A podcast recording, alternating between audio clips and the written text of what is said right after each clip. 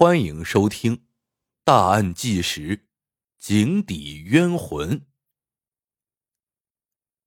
农村小院突发惊天血案，失踪的儿媳被指行凶嫌疑，诡异的血迹，古怪的现场，一口小小的水井内暗藏震惊的真相与谜局。二零一一年。七月十二日，河北省唐山市玉田县。中午十二点，去镇子上卖完水果回家的刘成站在自家大门外发呆。不对呀，门怎么锁上了？刘成觉得奇怪，更想不通的是，自家院子大门这锁还是从里面反锁住的。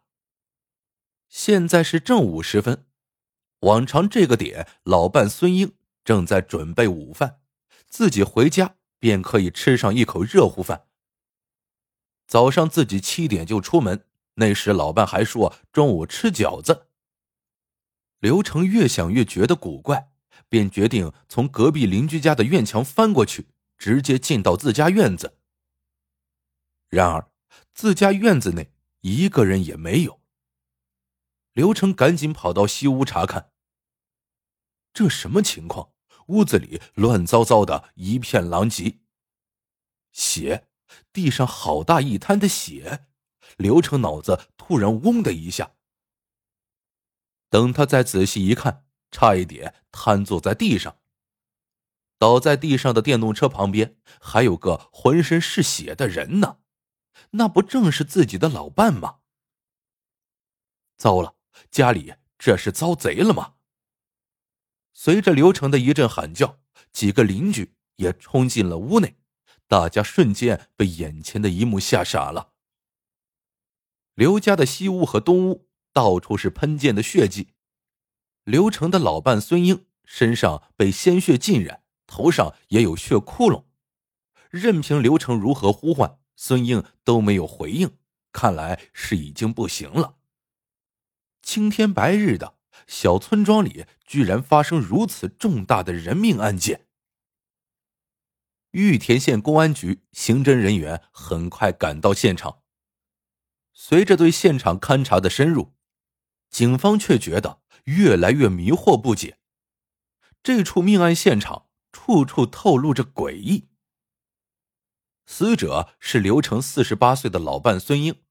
法医检查其尸体上的伤口时，就连连皱眉摇头：“好残忍，好血腥，好冷血。”原来，死者的身上到处都是伤口，可以分为三种凶器的痕迹：有菜刀的砍痕，还有钝器的击打，另外还有利器的刺穿伤。尤其是法医认定，死者腹部的三处伤口是死后造成的。这说明什么问题？说明凶手极其残暴，人都已经死了，还要继续毁坏尸体，此人的心理状态不正常。观察现场，警方没有发现屋子内有翻动的痕迹，死者脖子上的金项链也都还在，凶手并非为财，不是为财，却又怀着极大的恨意毁坏尸体。难道是情杀或者仇杀？死者是一个年近五十的农村妇女，难道会有什么不为人知的感情纠葛吗？经过警方对村子里的四处走访，大家都反映刘家人没有仇家，他们一家子都相处和睦，邻里关系也都不错。况且。法医推断，死者的死亡时间是中午十一点到十二点之间。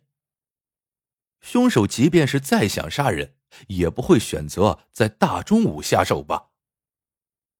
另外，警方还在后院的厕所边上发现了一处古怪的血迹。东屋、西屋不是也有血迹吗？厕所边有血迹，有什么古怪的？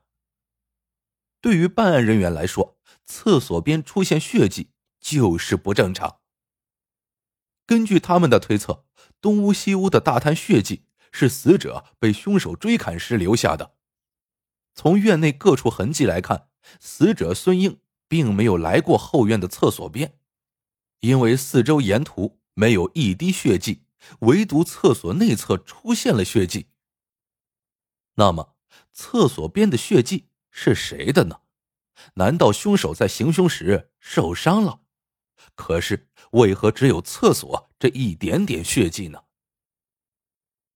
正当警方紧急勘验现场的时候，刘成的儿子刘栋也赶了回来。小丹呢？怎么没见他在哪里？儿子的一句话突然提醒了刘成，这才突然想起家里应该有两个人才对。每天中午，老伴孙英都和未过门的儿媳小丹在家。如今孙英惨遭杀害，小丹却一直没有看到身影。此时此刻，警方才得知一个新情况：原本应该在家的十八岁女孩小丹，刘家未过门的儿媳妇不见了。刘家最近正在筹备儿子和小丹的婚事。虽说还没有正式结婚，小丹却早已经在刘家住了好几个月了。根据调查了解，小丹起初并不满意这桩婚事，曾经还闹过离家出走，跟着自己的前男友跑出去一阵子。后来还是双方家长出面，小丹终于回心转意，回到了刘家。这事儿也就刚刚过去一个多月。如今婆婆被人杀害。准儿媳却不知所踪，任谁看，这似乎都是畏罪潜逃的迹象啊！莫不是小丹不甘心嫁入刘家，为了逃走便伙同自己前男友行凶杀人吗？